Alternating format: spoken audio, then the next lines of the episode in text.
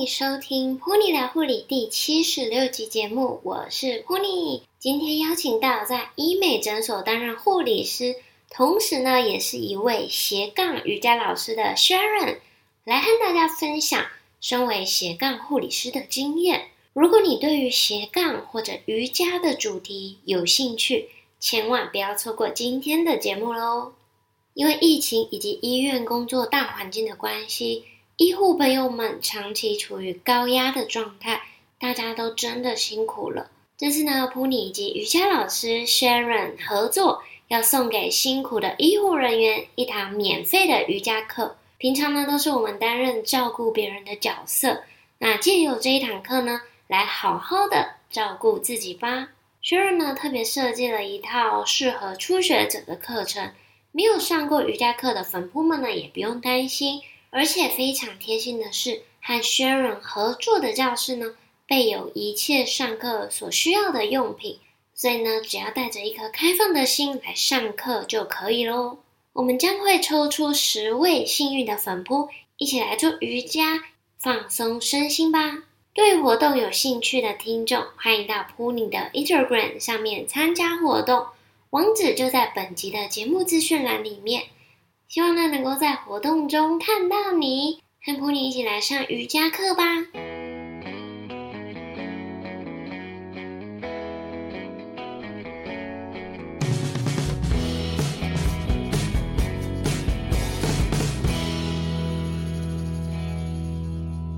那我们今天非常荣幸可以邀请到 Sharon 来和我们分享现在在经营自己的斜杠。那她是一位瑜伽老师。那我们欢迎 Sharon。Hello，噗妮。Hello，各位听众，大家好，我是 Sharon。今天很荣幸可以被 Pony 邀请，跟大家聊聊我的斜杠，然后是瑜伽的部分。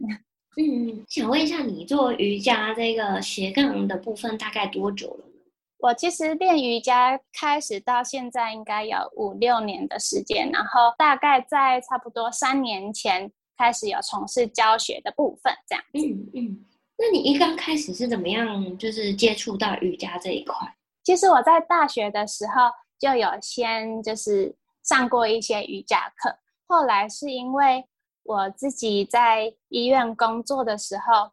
发现工作一段时间之后，我的病人总是来来去去的。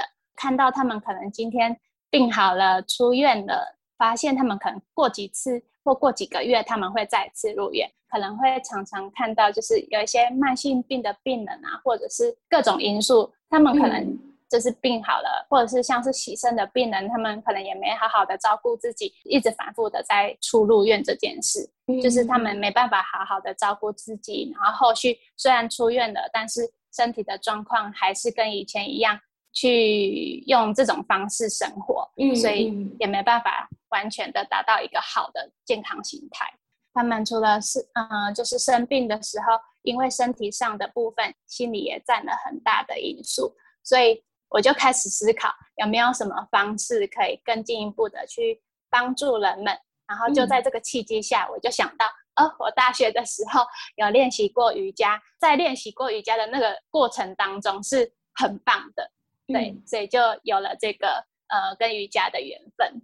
嗯，因为其实我本身自己有在做一些就是疗愈的方式，像我是用那个精油跟催眠的方式。嗯因为我知道现在有很多那种就是亚健康，你知道亚健康人士嘛，就是他可能还没有到疾病，可是就有一些长期的不舒服的状态。对，那我想瑜伽应该也很能够帮助到这一部分。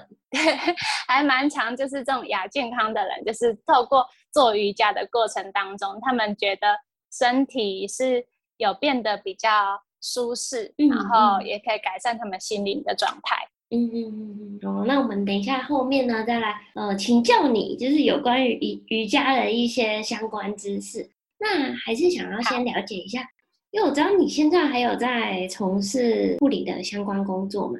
对，因为我自己现在还是有护理师的身份，但我还是会很想分享瑜伽，所以同时也是一位瑜伽老师。嗯嗯，当护理师都这么忙碌啦。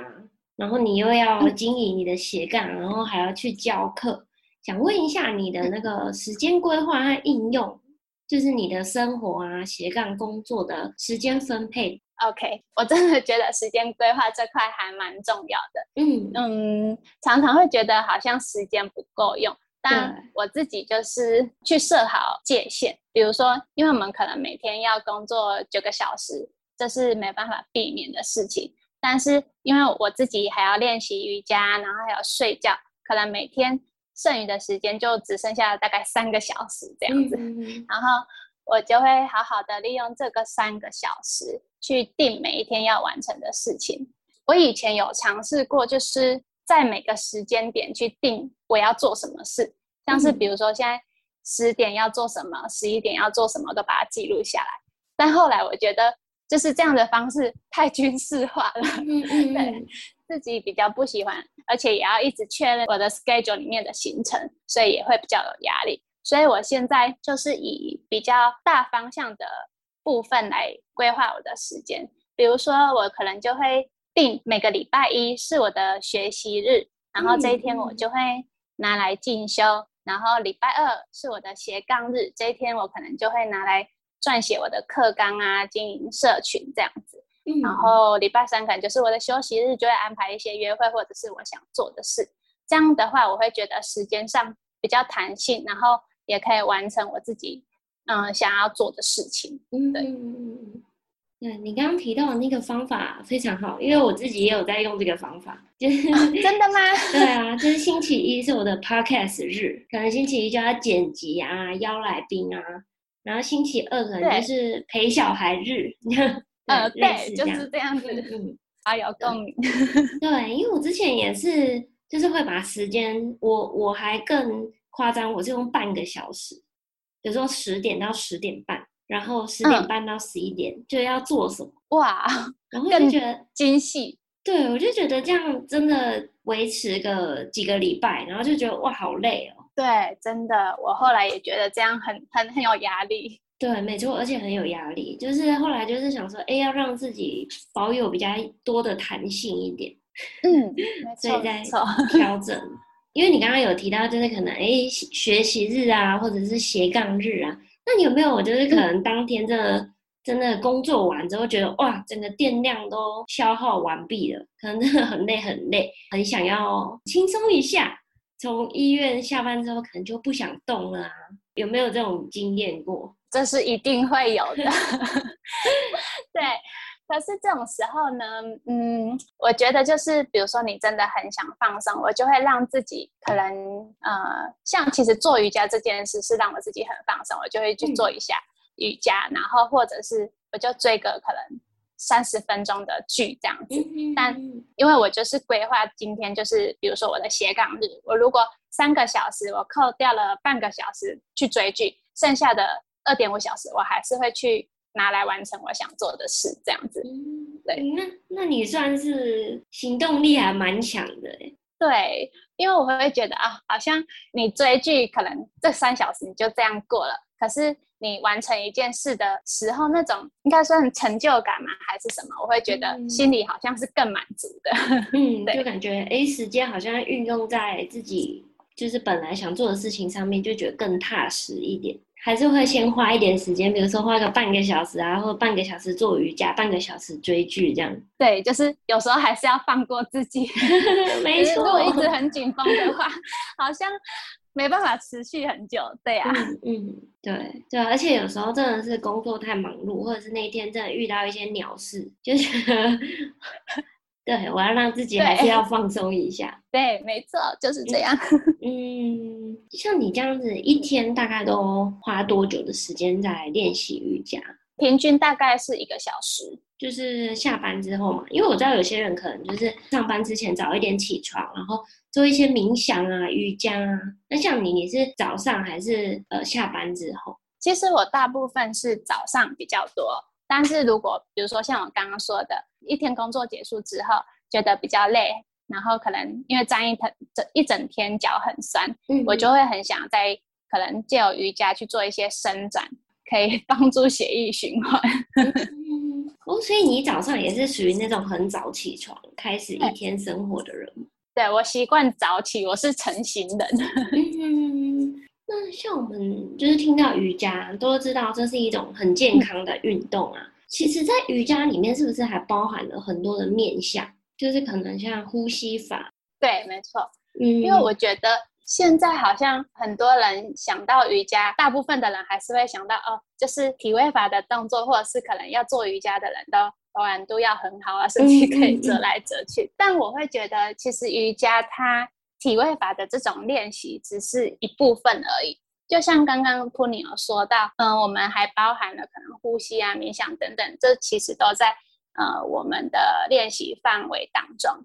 那其实体位法的练习主要是借由我们的身体练习当中去训训练我们的意志。你在训练我们的意志的过程当中，你会可以整理你比较混乱的思绪，借着就是你的呼吸去感知你的身体，然后再借由你的身体去完成你想完成的动作，最后再达到我们瑜伽说的身心合一的状态。嗯、不知道 Puni 有没有听过？嗯，有，我知道，其实瑜伽就是真的是除了那个一种很健康的运动以外呢，其实就是也很需要静下心，然后去体验的感觉。那那叫对，就是活在当下的那种感觉。对，没错，活在当下的感觉。嗯、学习瑜伽之外，还有没有要结合什么的话？嗯，其实之前我的老师跟我说，如果你透过某种方式的练习，那这个方式可以。让你觉得自在，然后也可以为你带来帮助，可以实现在你的日常生活当中的时候，这其实就是一种很好的瑜伽练习。所以它有可能可以是呼吸呀，或者是冥想，或者是泛唱，甚至是饮食都可以。这个练习如果可以让我们的身心状态都越来越自在的话，其实我们就是走在一个。正确的瑜伽练习方向，这样嗯嗯嗯，所以其实也是非常广的，嗯，对呀、啊，因为像我之前我自己也有大概学瑜伽学了两年，两年左右，嗯、可是我那时候就是还没有领悟到这么深，就是就是可能要搭配呼吸啊，或者是冥想，所以就是比较专注于就是可能伸展啊，活动筋骨的那种，对，还没有想到后面要搭配心灵的这方面。啊，呃，如果现在 Puni 有机会的话，可以再去尝试看看瑜伽课。你说你有就是从事疗愈这一块嘛，嗯嗯、你就更能把比如说呼吸啊、冥想带入你的练习当中，嗯、你可能就会觉得，嗯，哦，原来这就是瑜伽，对，是更不一样的感觉。对，没错没错。因为你刚刚有提到你学习瑜伽已经五年以上了，最近大概三年左右开始有开始教课。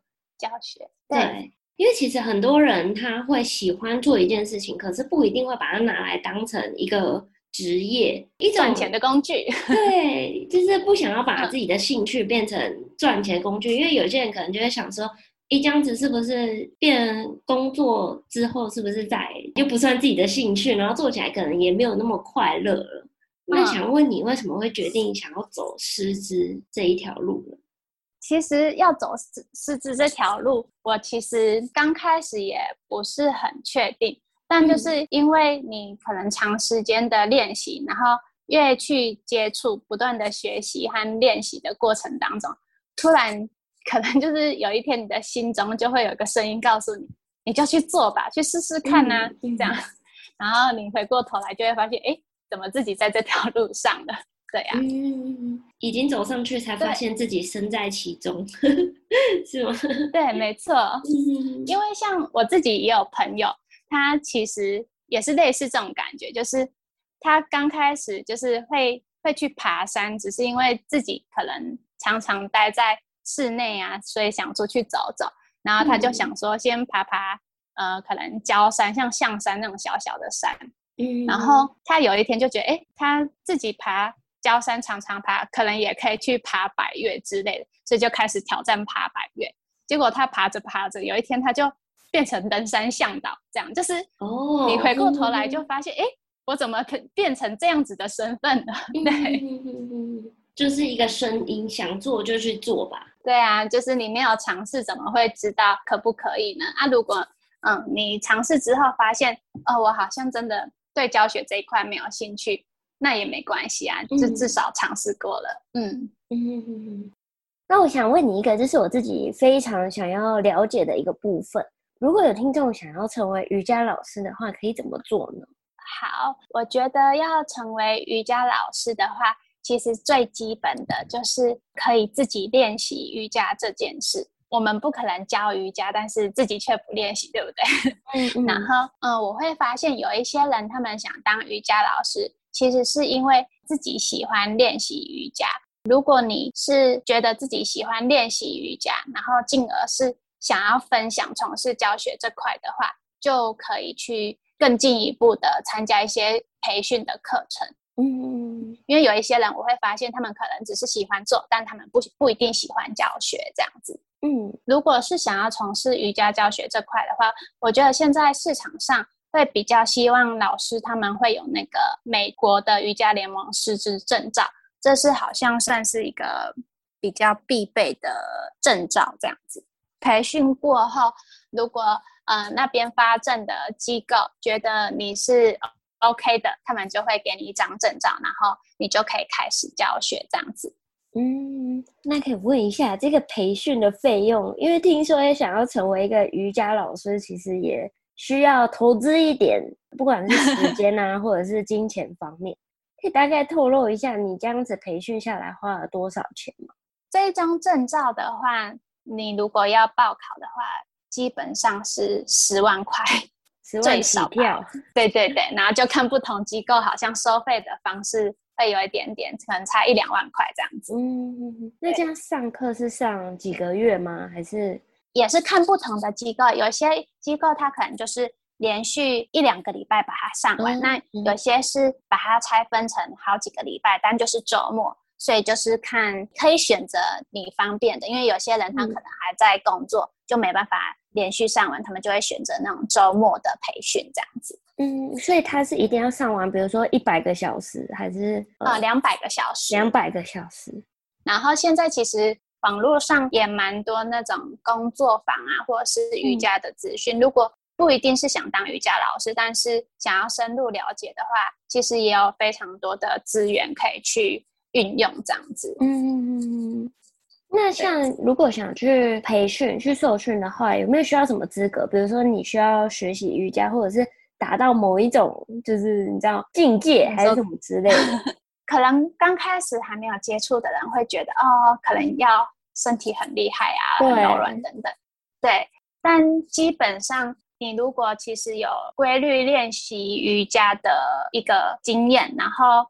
大部分的那个师资班，他们都会可以接受，只是说，因为他们不会都只着重在体位法，可能有更多的是一些哲学啊、心理层面，嗯嗯，或者是有一些是阴瑜伽，这种就不一定需要那么好的一些体位法的动作。对，嗯嗯，嗯，如果有兴趣都可以都可以去问问看，因为有一些瑜伽的派别，它不一定要体位法很厉害，像有一个叫昆达尼尼瑜伽，嗯嗯嗯，它就。比较是着重在呼吸啊，或是冥想等等的体位法也是有，但是没有那么多。嗯嗯，选择自己比较有兴趣的，因为应该也有分很多不一样的学派，对不对？对，没错。所以就选择自己喜欢的、适合自己的。嗯，那你学的是哪一个学派？呃，我学的是比较偏向嗯哈达瑜伽 Vinyasa 这个学派。嗯哼，对，那可以稍微分享一下吗？我觉得大部分瑜伽呢，它体位法只是一部分，但是我学的这个学派，它比较偏重于我们呼吸啊，还有就是呃，在做瑜伽的一些零式点的方法。做瑜伽的过程当中，我们可以专注在身体里头，然后最后达到一个身心合一的状态，这样子。嗯哼哼。它是比较现在市场上接受度比较高的一个派系，也是大部分瑜伽。课当中比较常看到的哈达瑜伽这样子。嗯嗯，你刚刚说到的零式法是什么？凝视法就是，其实我们在做瑜伽的时候，比如说我们可能做一个动作，嗯，那我们的眼睛会呃凝视在一个点，哦、呵呵，你的眼睛不会漂移。这样子的话，你会比较可以知道自己应该要往哪个方向走，然后也可以比较专注。嗯嗯嗯，了解。自己想要学之前，就是先去做功课嘛。应该网络上都有很多资讯，对就去找找看，然后都去试试看，看你比较适合哪一种。因为像我们瑜伽，你可能还不清楚你是喜欢哪一个，我们就会有很多瑜伽课，你就可以去上。上完一轮之后，你就是哦，原来我比较喜欢这种，你就可以投入这样子的可能师资培训。嗯、哼哼那芳疗的话，也是有很多类似这种可以体验的，然后最后再自己做选择嘛。嗯、对，没错，也是很多啊，就像很多放疗的工作坊啊。哦，嗯、对，了解。所以现在网络很发达。很多资讯都可以从上面搜寻得到，没错。嗯嗯嗯。你在成为师资的这个过程中，有没有遇到什么困难挫折？有没有曾经想要就是放弃吗？在师资培训的过程，挫折这一块是比较少的。嗯、但因为还没有进入师资之前，可能因为自己接触的也还没有那么多。然后可能就会像刚开始大部分的人一样，就会觉得瑜伽就是动作啊、体位法的练习，所以也会希望自己可以做到一些比较艰难的动作。嗯，对。嗯、然后可能因为这个动作一直练习很久都做不到，就会觉得还蛮挫折的。然后甚至有时候可能因为为了做到某个动作，就超过自己身体的限制，然后就会不小心受伤，所以就变成要让自己。嗯，休息一段时间才能继续的去练习，这样子。经过师资之后，还有了解更多的瑜伽，我觉得不伤害这件事是很重要的。我们瑜伽里头有讲到，其中一个部分就是不伤害。所以，如果我刚开始做瑜伽是为了想要让 身体变得更好，但是却因为做瑜伽受伤了，其实这是违背我的初衷，这样嘛？嗯、应该这样讲。对，所以我后来会觉得，如果我知道我自己是因为什么做而去做，心就比较不会飘移，然后比较可以坚定的做下去，这样子。嗯嗯嗯嗯，哇，你这段分享的很好，而且 我觉得我要多多多学习你的精神，对呀，多多学习一下，坚持下去这样嘛。嗯，就是想想自己是为了什么而做。然后也不要就是硬盯，就是让自己受伤这样。对，按照自己身体的步调，然后去不要去伤害我的身体，才是瑜伽它里头的哲学。希望我们练习瑜伽的事情的其中原因之一。嗯嗯，不然可能就有点那种本末倒置的感觉。对，就 反而伤害了自己。对啊。嗯，那你在学习过程中啊，或者是你在成为瑜伽师这个过程中，有什么部分是你觉得很有趣、很享受的地方？我觉得瑜伽它最大的魅力就是它永远有学习不完的东西。我自己刚好就是属于那种很享受学习的人。我在学习到某种知识之后，也很喜欢把它带给身边的人。就像比如说我在教完课的时候，我的我的学生呃给我的反馈说，他们借由课堂的练习，会让身体变得比较放松。回去可以睡得比较好，我就会觉得，嗯，真是太棒了，这样子。嗯，或者是我的男友，他因为平常工作压力比较大，所以我就会偶尔的也帮他做冥想的练习，然后他就会说，借由冥想，他的头脑会感觉比较安静，思绪就比较不会那么杂，头脑觉得很混乱，这样子。就是在这个利他的过程当中，是让我觉得呃很享受的事。然后也是会让我想要继续做下去的原因。对，嗯，那你目前的授课方法是怎么采什么样的方式？还有一个就是，我觉得最重要的就是你一定要有学员嘛。学员是如何发现你，然后跟你预约上课？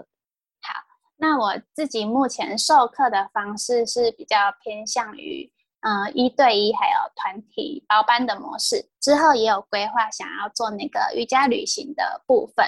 那如果学员们他们呃想要预约做瑜伽课的话，其实就是可以直接透过 IG 来私讯我，然后让我知道你们的需求啊、地点等等这样子。嗯哼。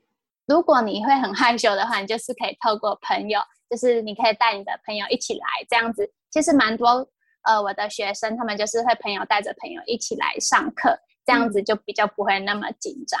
对。嗯。